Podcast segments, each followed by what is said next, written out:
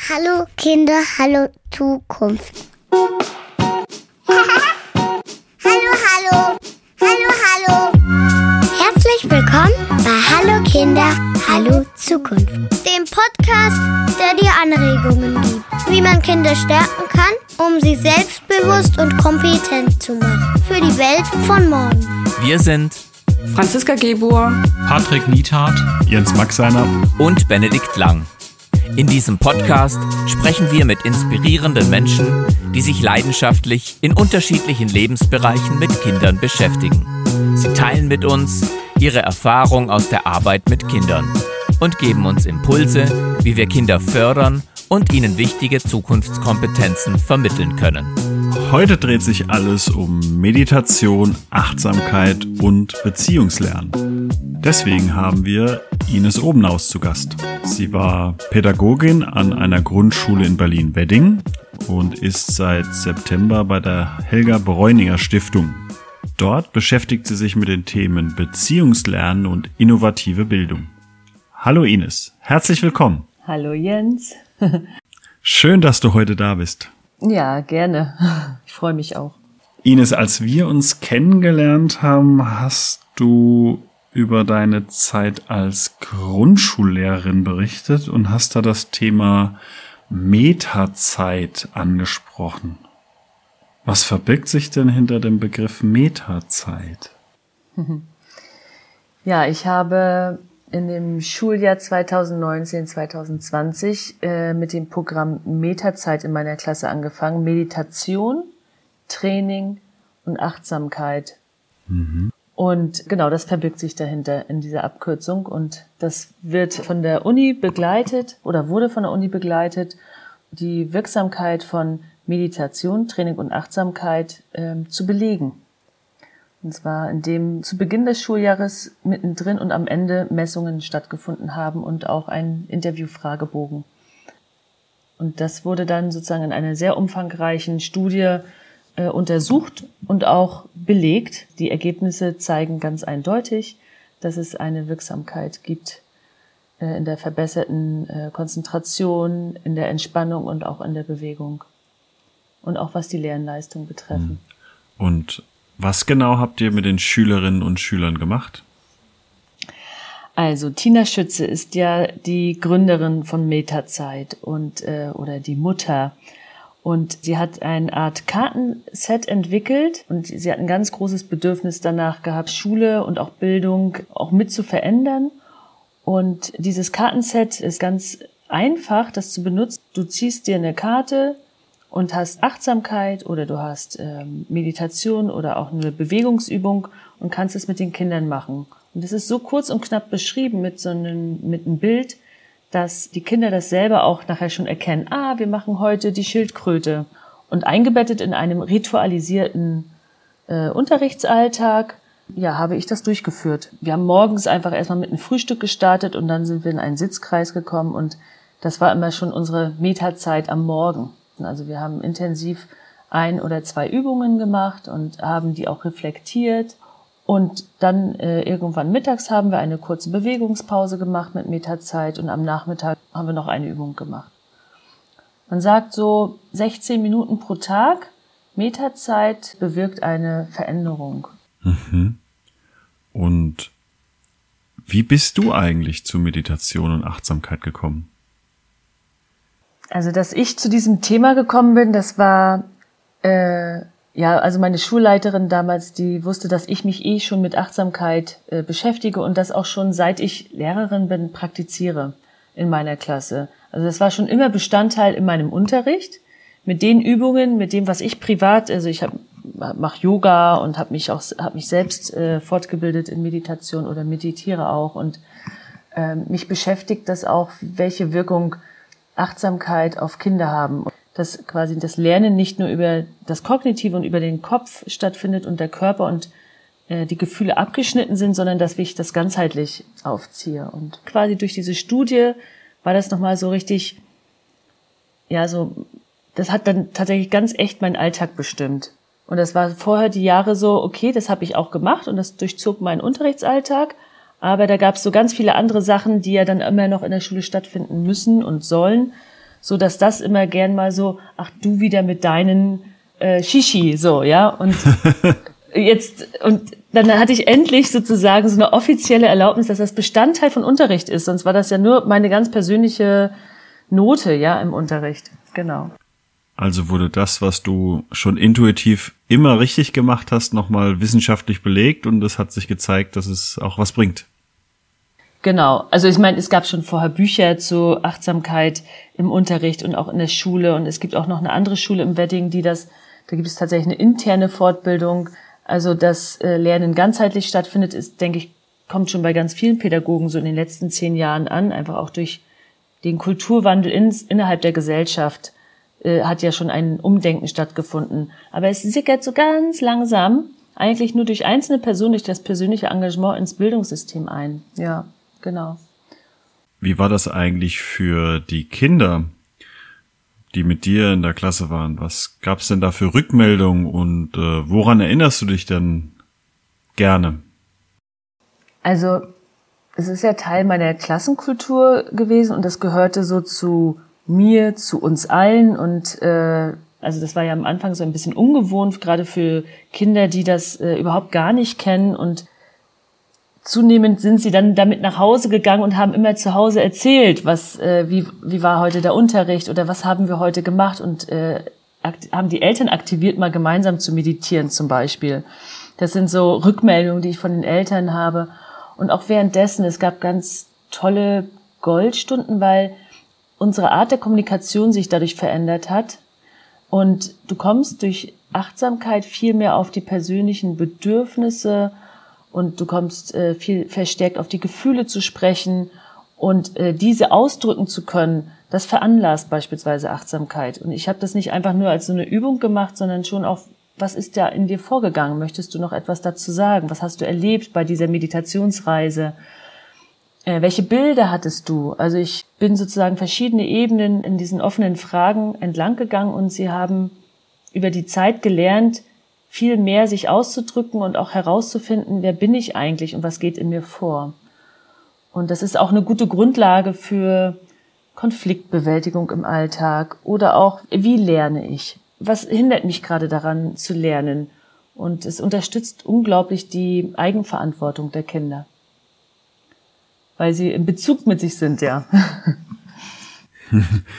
Ines, mir geht gerade so ein Bild im Kopf rum von so einem sieben, achtjährigen Rabauken, der vor Energie nur so strotzt, völlig aufgedreht, so ein so richtiger Wildfang.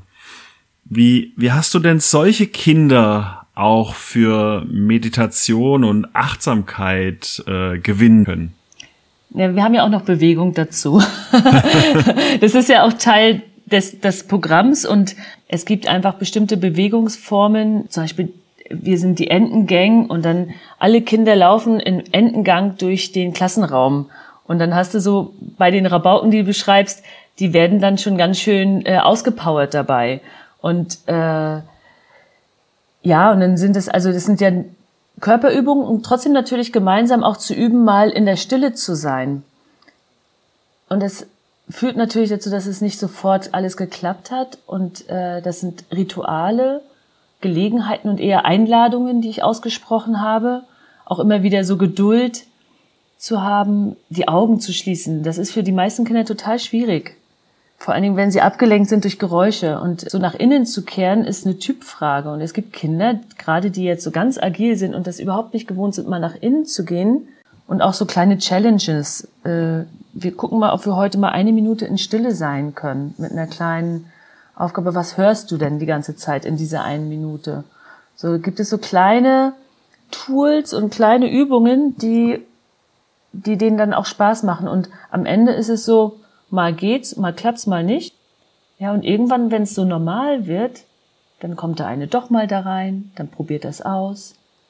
Oder ich äh, mache es mal mit ihnen in einer kleinen Gruppe, dass wir sagen, komm, wir gucken mal, dass wir jetzt mal kurz zur Ruhe kommen. Oder ich erzähle mit dem Kind darüber. Ja, also da gibt's so verschiedene pädagogische Möglichkeiten, das äh, anzugehen. Genau vor allen Dingen erstmal akzeptieren, dass es nicht der Weg ist für alle. Ja, so. Ich habe versucht, möglichst breit etwas anzubieten. Wie haben denn die meisten auf deine Angebote reagiert?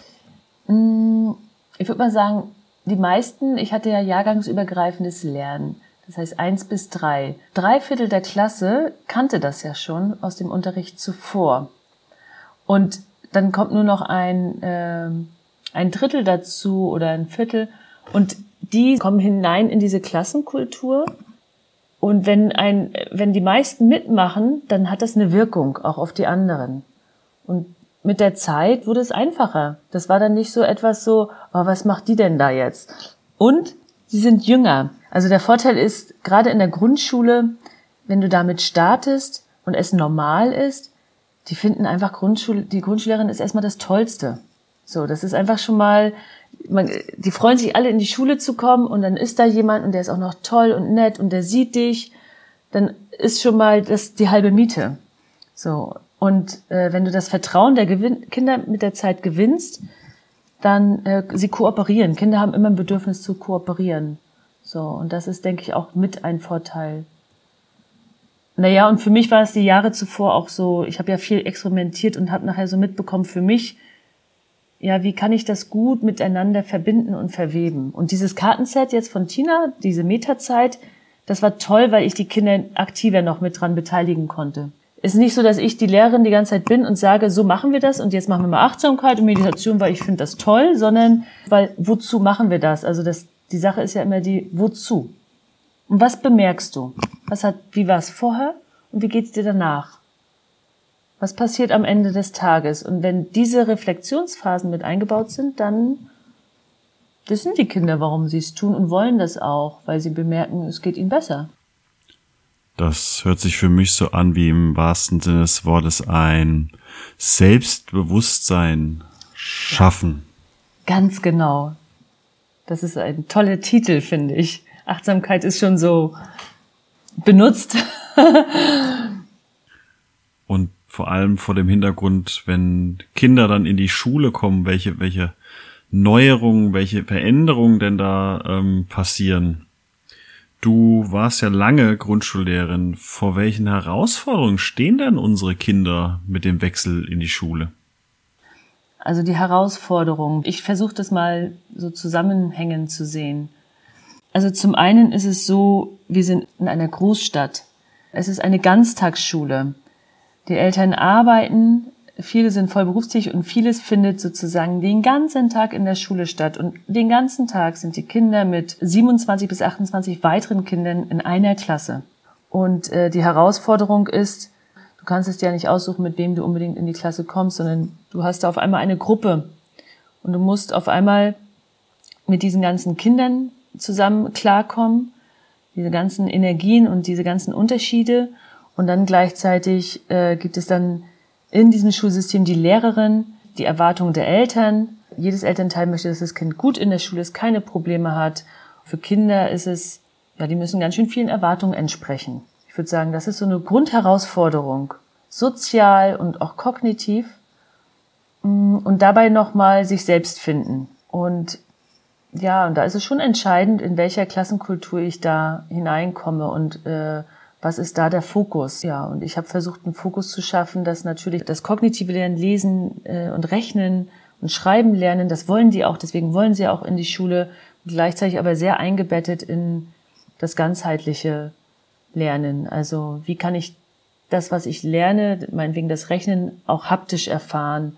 Wie kann ich das möglichst handlungsorientiert machen? Wie kann ich das so machen, dass ich weiß, wer ich immer noch bin? Ja, und nicht denke, ich müsste jemand sein, weil meine Mutter, mein Vater oder auch die Lehrerin es von mir erwartet. Und das ist je nachdem, wie, welche Klassenkultur vorherrscht, sicherlich unterschiedlich. Das Spannungsfeld sozusagen, in dem die Kinder sind. Das führt mich zu einem anderen Gedanken, weil du gerade Spannungsfeld erwähnt hast. In welchem Spannungsfeld stehst du denn als Lehrerin? Naja, das Spannungsfeld der Kinder ist auch irgendwie mein Spannungsfeld. Das stimmt. Ähm, das ist das Spannungsfeld, das ich mm, mit dieser Entscheidung in das Schulsystem als Lehrerin zu arbeiten, mit meinen Werten, die ich habe und mit den Dingen, die mich auch interessieren und wie ich auch Schule erfahren habe und mir wünsche, dass es den Kindern auch anders geht und dass es auch anders gehen kann und muss und soll. Ja, ist eine große Herausforderung für mich gewesen. Und tatsächlich ein Spannungsfeld, weil ich in, wie in unterschiedlichen Welten mich zum Teil befinde. Also, was braucht der Mensch, um sich zu entwickeln? Und ihn dabei zu unterstützen und mich darin zu sehen, Kinder darin zu begleiten, sich zu entwickeln, sie selbst zu werden. Und dazu gehört halt neben dem kognitiven Lernen halt auch so, wer bin ich? Wie fühle ich mich an? Was, äh, wo sind meine Grenzen?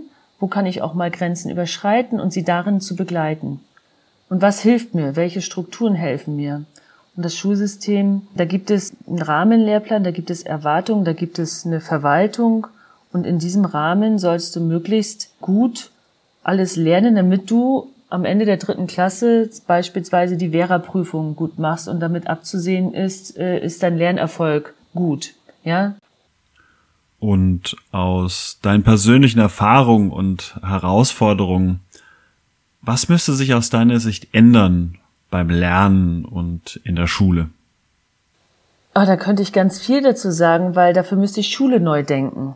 Ja, man kann schon so Mikroänderungen machen und das ist ja schon mal toll, wenn sich da was ändert. Und du hast ja erzählt, dass ich bin übrigens seit August bei beim Intus Hoch 3 Team der Helga Bräuninger Stiftung für Beziehungslernen. Genau dafür stehe ich ja, denn ich äh, finde und denke, es ist überall, wo wir mit Menschen zusammenarbeiten auch miteinander arbeiten, dass es darum geht, ein äh, beziehungsorientiert zu lernen. So, und dass das im Fokus steht, wie bin ich in Beziehung, um den Lerndialog anzuregen, äh, beim Kind auch im Inneren. Für mich ist das eine Haltungsfrage und einfach dem Menschen zugewandt, dem Menschen orientiert, kindorientiert. Und Klar, und an diesem Thema hängt sich ganz viel auf. Es ist quasi wie so das, das Vehikel, um auch zu schauen, so welche, welche Strukturen braucht es, damit es kindorientiert lernen kann, also damit es gut lernen kann. Ja, weil nur in der Beziehung und auch nur im Miteinander entsteht äh, ja individuelles Lernen. Wenn du sagst, dass man Schule neu denken muss. Ja. Wie würdest du denn Schule neu denken? Äh, dann würde ich diese Institution vielleicht gar nicht mehr Schule nennen, sondern es sind äh, äh, Lernorte und es äh, hat, hat für mich schon rein äußerlich eine ganz andere Form und es gäbe auch nicht in der Form die Klassenräume mit den Klassenzuteilungen, sondern äh, zu schauen, was sind da gerade so für Bedarfe, welche Bezugsperson sucht sich das Kind beispielsweise auch aus, um gut lernen zu können? Wer hat, welche Lehrperson brennt für welches Thema und möchte dazu ein Projekt machen und den mit den Kindern gemeinsam diesen Weg zu entdecken? Und ja, es gibt äh, mittlerweile ja schon ganz viele tolle Beispiele, wo, wo es Schulen gibt, die gesagt haben, so wir bauen unsere Schule neu, weil so wie Schule war, kann ich, kann ich keine Schule so machen, weil mit den gleichen Strukturen, die in der allein schon von der Architektur da sind, ziemlich schwer von dem Alten auch so ein bisschen loszukommen, auch das, diesen neuen Weg zu gehen und auch das Kind als einzelnes Wesen erstmal so zu sehen. Und gleichzeitig ist es eine Gemeinschaft. Ja, also eine Schulgemeinschaft, in der wir alle Verantwortung tragen und in dem wir gemeinsam unseren Raum gestalten und die Schüler genauso damit einzubinden. Dass sie einen, einen Ort haben, wo sie sich gut entwickeln können und sich sicher fühlen und aufgehoben fühlen und sich vor allen Dingen gesehen fühlen in dem, was sie sind und was sie ausmacht. Und das ist ein ganz anderer Ansatz vom Denken her, weil wir denken jetzt, okay, wir wollen Kinder haben, die das und das am Ende können sollen. Äh, das ist eine ganz ein ganz anderes Ziel. Und gleichzeitig ist es nicht nur an den einzelnen Lehrer gebunden, ob Kinder lernen, sondern wir haben eine Gemeinschaft, eine Gesellschaft und da gibt es so viel Kompetenzen auch, die wir mit hineinholen können ins Boot und äh, mit an diesen ganzen Entwicklungsprozess teilhaben können. Also wir sind so wenig vernetzt, alles bleibt sozusagen wie unter so einer Glocke. Das ist in der Grundschule noch ein bisschen einfacher in der ersten Klasse. Die Kinder kommen vom Kindergarten dann in die Schule und In erster Linie ist es immer allen wichtig und auch den Eltern, mein Kind soll es gut gehen. Ich möchte, dass mein Kind gern zur Schule geht und dass es möglichst äh, das, was es vorher nämlich auch gesehen hat im Kindergarten, es zeichnet, es entwickelt etwas, es forscht etwas, es spielt, es findet etwas heraus, es macht Fehler und revidiert es wieder. Ähm, da ist noch, also das ist so ein Experimentierfeld. Und das ist in dieser Zeit viel mehr gegeben. Und das, was das die Schule nicht heißt, jetzt muss das eine ist das eine und jetzt kommt das andere, nämlich das Verkopfte, das Symbolische, sondern dass genau das Mittel zum Zweck ist und wir jetzt in der Schule die Aufgabe haben, so langsam Schritt für Schritt den Transfer zu machen und das zu übersetzen in den nächsten Schritt. Ja, also durch Experimentieren äh, das Übersetzen in eine Sprache oder in ein Symbol, ne, beispielsweise in der Mathematik und äh, einen Raum von Möglichkeiten mit zur Verfügung stellen. Also weil es, es hast du ja von dir auch gesagt, es ist, wenn ich, wenn man sich hinein, in die Tiefe hineinbegibt, das Feld der Möglichkeiten entdecken zu lassen. So. Und die Herausforderung für Lehrer und auch für mich ist es gewesen, ich wünsche mir das genau so zu machen und versuche in dem Rahmen der Möglichkeit äh, durch offene Lernformen und äh, durch äh, einzelne Projekttage das zu ermöglichen. Und trotzdem sagt der Schulalltag und der, äh, der, Stundenplan und der Wechsel von allem, äh, es gibt kaum Zeit und Möglichkeiten dafür, weil es sehr stark durchgetaktet ist. Und das sind so Themen, die auch dieses Spannungsfeld mit äh, für mich erhöht haben, dass das, was ich mir für Kinder gewünscht habe oder was ich mir für Kinder wünsche und auch für den Menschen wünsche, dass, äh, dass er zunehmend von diesen Zugängen abgeschnitten wurde. Also steh nicht auf, setz dich wieder hin, sei leise. Also Unterrichtsalltag ist häufig geprägt durch Ermahnungen und durch Appelle. Und die Lehrperson ist quasi in dieser Verantwortung, dass das Kind irgendwie funktioniert. Und es muss dann da sitzen bleiben und es sollte möglichst irgendwie angepasst sein, damit ich meinen Unterrichtsstoff durchkriege, weil es wird bald eine Testung gemacht und man hat es ja mit seinen Kollegen abgestimmt und wie weit bist denn du? Und dann wird dann auch noch nachgefragt ja, meine haben jetzt nicht so viel, wir haben lieber länger am Projekt gearbeitet, jetzt sieh mal zu, jetzt lass sie nicht so viel rumspielen. Also das sind so typische Zitatsätze, die auch auftauchen, die eine Lehrperson auch äh, unglaublich unter Druck setzen. Und das Vertrauen zu haben, das Kind wird das lernen, ich habe das mit im Blick und tatsächlich lieber in Projekten denken und dann nutze ich, was brauche ich dafür, um das Projekt umzusetzen und dafür Zeiten einzuplanen, äh, wie Bücher lesen, schreiben lernen. Natürlich muss das auch passieren, ja. Aber ich weiß wozu und wofür. Und ich muss es nicht alles vollständig können, um am Projekt Teil des Projektes zu sein und in meiner Gemeinschaft zu sein. So. Und da finde ich beispielsweise den Friday in den Schulen einzuführen. Auch viele Schulen sind dafür offen, dass einmal am Tag in der Woche den Kindern einfach zu überlassen, wie sie lernen wollen. Und ohne dass der Lehrer sagt, so, das ist jetzt dein Projekt, das ist dein Projekt, das ist das Thema, sondern ihr sucht euch ein Thema. Und die Aufgabe ist es jetzt, Lehrer darin zu begleiten, wie kann ich da an der Stelle loslassen und Lernbegleiter werden. Ja. Was müsste denn passieren, damit mehr von dem, was du beschreibst, Wirklichkeit wird? Ich denke, Bildung geht ja alle was an, also die Eltern auf jeden Fall immer mit ins Boot holen das heißt also an der Stelle die Eltern zu stärken und wir machen gemeinsam Schule. Und dann auch auf der Organisationsebene. Also es gibt ja viele gute Beispiele von guten Schulen, die staatlich sind, die auch den deutschen Schulpreis gewonnen haben, die einfach da ganz mutig sind und ihre Lehrer und das ganze Kollegium. Wie ist denn der Umgang auch in der Organisation und wie sind sie, wie, sind die Lehrer mitbeteiligt an Entwicklungsprozessen? Und wie, äh, wie sind wir miteinander in Beziehung? Wie viel Druck habe ich? Wie viel Arbeitsdruck habe ich? Weil ganz viel an, sobald irgendwie ein Stress entsteht, wird der oft einfach auch in den Klassenraum mit abgeladen. Und wie, wie kann, können wir als Schulgemeinschaft uns selber stärken, dass wir schon eine tolle Arbeitsatmosphäre haben, dass wir äh, Arbeitsschritte uns erleichtern, indem wir uns in Teams zusammentun, indem wir mehr Raum für Kommunikation im Miteinander haben und dann mehr Möglichkeit haben, Zeit fürs Kind zu haben. Also das war auch mein Problem. Es ist fast keine Zeit da, wirklich qualitativ fürs Kind da zu sein. Da braucht es ganz viel Mut, da einfach zu sagen, ich gehe da einen Sonderweg. Am Ende geht es darum, das ist das, was das Beziehungslernen macht und warum ich jetzt bei der Helga Bräuninger Stiftung auch bin. Die Beziehung, wie sind wir miteinander, wie kommuniziere ich, wie sehe ich äh, das Kind, wen sehe ich da vor mir. Das Innehalten, äh, nicht immer gleich reagieren, sondern ähm, das Hören, mich auf Augenhöhe begeben. Denn die Lehrperson, so wie wir auch diesen Beruf kennen, ist, es ist eine Asymmetrie. Das heißt also, ich begebe mich auf Augenhöhe und sehe in jedem Kind ein Potenzial der Entwicklung.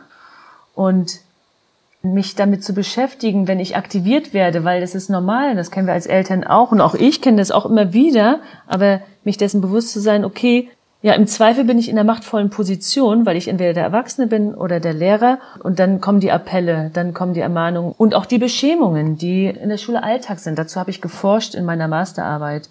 Ja, wie, wie reagieren Kinder auf beschämendes Lehrerverhalten? Das ist auch ein großes Lebensthema von mir, deswegen bin ich genau da, wo ich jetzt bin. Und das erstmal zu erkennen, okay, ich reagiere, ich bin getriggert.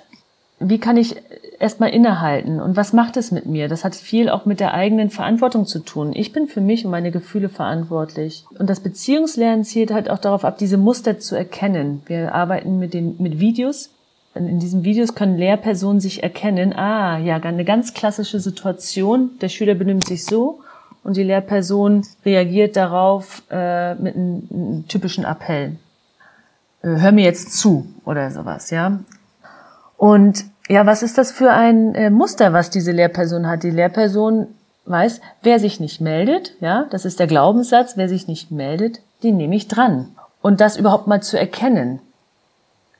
Und dass es auch eine Annahme ist, dass derjenige nicht zuhört und dass das auch eine Form von äh, Respekt ist. Natürlich kann ich das Kind ansprechen und sagen, was ist denn gerade mit dir los? Ich habe das Gefühl, weil du was anderes tust, äh, dass du äh, gerade nicht äh, zuhörst. Kann das sein oder äh, und dann hat das Kind die Wahl zu sagen, nee, das stimmt nicht, ich höre zu. Ja, oder auch äh, das nicht zu tun, sondern einfach jemand anderes. Es gibt ganz viele Schüler, die sich melden und denjenigen dran zu nehmen. Und vielleicht im Gespräch, also im Nachhinein einfach mal kurz eine Rücksprache halten. So. Ja, also es gibt verschiedene Möglichkeiten und diese Art der Interaktion, ja, dass wir als Lehrpersonen dem nicht einfach ausgesetzt sind, weil wir kommen oft in Teufelskreis und die größten Beschwerden gibt es, bei allem überall, das ist das Classroom Management. Also Unterrichtsstörung ist das Thema Nummer eins im Referendariat, bei den Lehrern, im Lehrerzimmer. Und es, es wird den Kindern die Schuld gegeben, dass die Kinder haben sich einfach verändert und äh, die Kinder von heute, ja, geht gar nicht. Das war früher nicht so. Ja, so und und äh, worum geht es da eigentlich? Und es gibt ja auch andere Schulen mit einer anderen Lernatmosphäre, die haben diese diese Art äh, Probleme oder Gewaltprobleme so nicht. Und dass wir dem begegnen, das ist ein Spiegel, es ist auch ein Spiegel unserer Gesellschaft zu zeigen, so welche Muster führen wir immer wieder aus und die jetzt zu durchbrechen. Und das ist die Aufgabe von Beziehungslernen, die Kinder stattdessen zu aktivieren und mit einzubinden. Auf eine sehr zutiefst menschliche Art. Also es ist einfach eine, eine humanitäre Ausrichtung. Wie gelingt dir das denn, es den Menschen, die an Beziehungslernen interessiert sind, näher zu bringen? Ja, die Menschen, die schon mal daran interessiert sind, da ist die Tür ja schon mal offen, weil sie bemerken, okay, ich äh, möchte etwas verändern, weil ich habe eine große Arbeitsunzufriedenheit, ich bin gestresst. So kann es nicht weitergehen und ich weiß, wie bedeutsam Beziehung ist und mit Kindern und ich möchte da noch etwas lernen. So, und wenn diese Bereitschaft schon mal da ist, dann ist das sozusagen schon die, ja, der erste Schritt. Und wir beim Beziehungslernen haben, wie gesagt, diese Videos, die quasi wie eine Art psychoaktive Substanz wirken. Das heißt, du schaust es dir an und ähm, wahrscheinlich hast du entweder eine totale Abwehr oder vielleicht auch eine Scham oder auch ein, ach krass, ja, das kenne ich. Oh, so wirkt das. Ja, ich glaube, mein, meinen Kindern wird es bestimmt auch so gehen. So, und wir haben verschiedene Videos, also Beispiele, die, wie es nicht funktioniert, aber auch ganz viele Beispiele, wo du mit der richtigen Haltung in Interaktion gehst. und schauen uns das an und tauschen uns auch aus. Ja, das ist auch ein Gesprächsanlass. Oft in Schulen ein Gesprächsanlass äh, für andere Themen und wie können wir eine Handyregelung klären. Und allein dafür sensitiv zu sein, verändert schon was in Schule. Das heißt, das Gespräch untereinander, miteinander sorgt schon dafür, sich was, also Alternativen auszudenken und äh, zu sagen, wir wollen, dass es uns allen besser geht. Ne? Nicht nur den Schülern, sondern auch uns. Genau. Ines, was mich noch interessiert, du warst ja Grundschullehrerin und hast dann den Schritt gewagt, ähm, zur Helga Bräuninger Stiftung zu wechseln. Mhm. Was hat dich dazu bewogen, diesen Schritt zu tun? ähm, es ist ja nicht so, dass ich von jetzt auf gleich, ah, da ist eine Stelle und dann bin ich mal weg. Das, dieser Prozess war viel länger, denn dieses Spannungsfeld, hm, das tat sich schon die ganze Zeit auf. Ich, wie gesagt, ich interessiere mich für Organisationsentwicklung und auch Potenzialentfaltung und auch ich für mich so, was habe ich für eine Kraft als Lehrperson? Weil das ist ja nicht das, was unbedingt gewollt ist, sondern im Referendariat zählt, äh, wie du einen perfekten Unterricht abspulen kannst. Und da kommen aber noch so viele Sachen dazu, die du können musst im Unterrichtsalltag. Und da fühlte ich mich nicht ganz zu 100 Prozent am Platz, obwohl ich in der Klasse mich sehr verbunden gefühlt habe mit den Kindern. Aber es war nur ein Teil. Und meine Arbeitsunzufriedenheit wuchs oder dieses Spannungsfeld, ich konnte es einfach nicht mehr halten. Das ist quasi so, wie als würde ich zwischen zwei Bergen sein und in der Mitte ist der Spalt und das konnte ich nicht mehr für mich gut halten und habe dann den Entschluss gefasst, äh, das System Schule, zumindest äh, das Staatssystem, zu verlassen.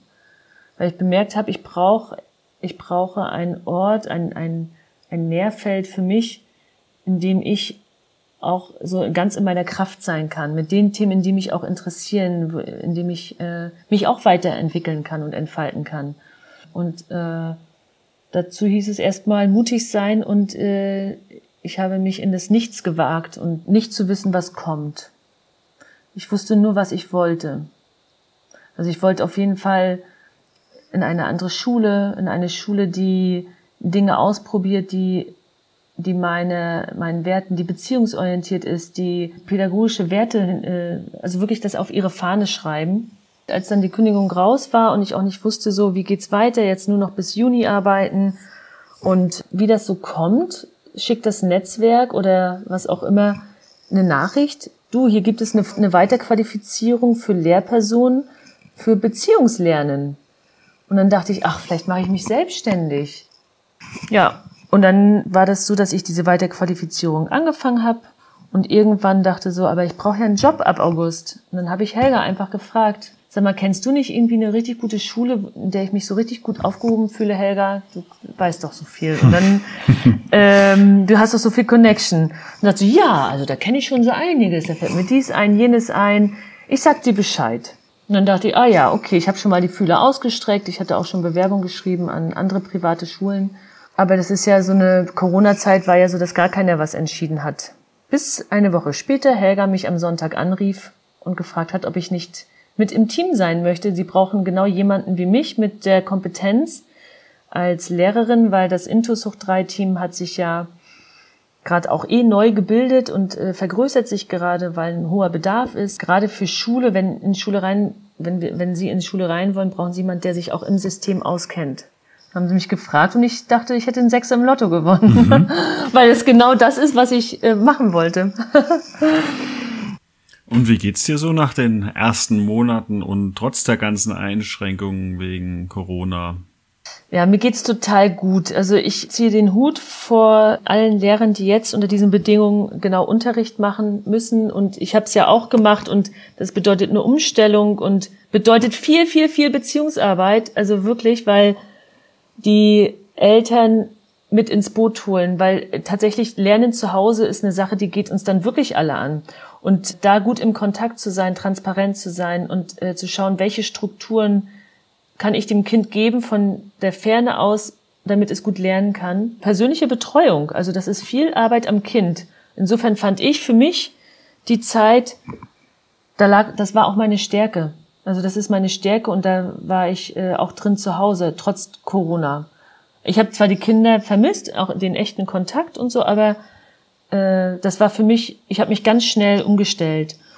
Und ja, und äh, mit jetzt nach diesem halben Jahr in der Stiftung, ich bin total dankbar, da zu sein, denn ich äh, kann auf einer Ebene wirken, auch im Schulsystem, äh, mit meiner ganzen Kraft und dem Wissen, was ich die letzten Jahre gesammelt habe, und in ein Arbeitsumfeld, das äh, beziehungsorientiert ist.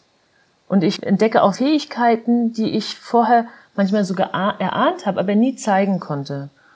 Und jetzt, äh, ja, kann ich, bin ich in einem Team, in dem ich so ganz ich selbst sein kann und mich entfalten kann und auch so Dinge entwickeln kann für Lehrpersonen, um es ihnen zu erleichtern. Und wir begleiten ja auch beispielsweise jetzt äh, Schulen und da bin ich gerade dabei, genau das auszuüben, also mit meiner Erfahrung auch als Lehrerin, mit ihnen in Kontakt zu gehen und mit ihnen auch das Beziehungslernen näher zu bringen. Also worauf kommt es an? Auf die Haltung. Und äh, ja, da mache ich im Prinzip auch das, was ich auch mit Kindern gemacht habe. Nur, dass ich jetzt ein Team habe, in dem ich das richtig ausbauen kann und für diese Sache dann in die Welt gehe. Das ist unglaublich befriedigend. Mhm. Ja, auf der einen Seite ist es schade für die Kinder, die eine mhm. Lehrerin verlieren, die sehr stark darauf ausgerichtet war, Beziehungen aufzubauen und ähm, das Selbstbewusstsein der Kinder zu stärken. Auf der anderen Seite äh, hast du jetzt in deiner neuen Aufgabe auch die Möglichkeit, andere Lehrer und Lehrerinnen zu begleiten und dazu ermutigen, mhm diese Schritte zu gehen und Beziehungslernen mit in ihren Alltag zu integrieren und Dinge anders zu denken. Ja. Ja. Wenn du auf deine Erfahrung als Lehrerin zurückblickst und auch jetzt als Begleiterin derjenigen, die lehren, mhm. welche Botschaften würdest du denen und, und uns allen mit auf den Weg geben wollen? Bleib mit dir selbst in Kontakt. Mhm. Äh, sehe die Perspektive des anderen. Mhm. Und mach es mit Liebe. Vielleicht so. also tue die Dinge immer wieder in diesen Selbstbezug, in Bezug zu dem anderen, mit dem, mit, mit dem besten Wohlwollen. Und erinnere dich, wie es dir ging als Kind, oder erinnere dich und trag das nicht weiter, was du selbst eingesteckt hast. Mhm. Halte inne, atme tief durch. Ja, so. Das erinnert mich an unser Einstiegsthema mit Meditation und Achtsamkeit. Und wenn man das, was du in der Grundschule mit den Kindern praktiziert hast, wenn man das auf sich selbst bezieht und selbst anwendet, mhm. kommt man ja auch wieder zu diesem Selbstbewusstsein. Mhm. Ja, es hat mir sehr viel Freude bereitet, dir zuzuhören, mit dir in den Dialog zu gehen und es war für mich auch eine neue Erfahrung. Und die Erfahrung, die du als Lehrerin gemacht hast, trägst du jetzt weiter und bringst anderen Lehrern äh, Beziehungslernen und Achtsamkeit ja. näher. Und dafür wünsche ich dir von ganzem Herzen viel Freude und Erfolg. Ja, danke schön. Liebe Zuhörerin, lieber Zuhörer, vielen Dank, dass du heute unseren Podcast Hallo Kinder, Hallo Zukunft gehört hast. Wir hoffen, dass du gute Ideen mitnehmen kannst für deine Begegnungen mit Kindern. Wenn dir unser Podcast gefällt und du uns unterstützen möchtest, dann freuen wir uns über deine Bewertung und Weiterempfehlung auf deiner Podcast-App. Wir sind dankbar für dein Feedback und deine Anregungen, um unseren Podcast stetig weiterzuentwickeln. Wenn du magst, hören wir uns bald wieder zu einer neuen Folge von Hallo Kinder, hallo Zukunft. Wir freuen uns auf dich. Auf Wiederhören.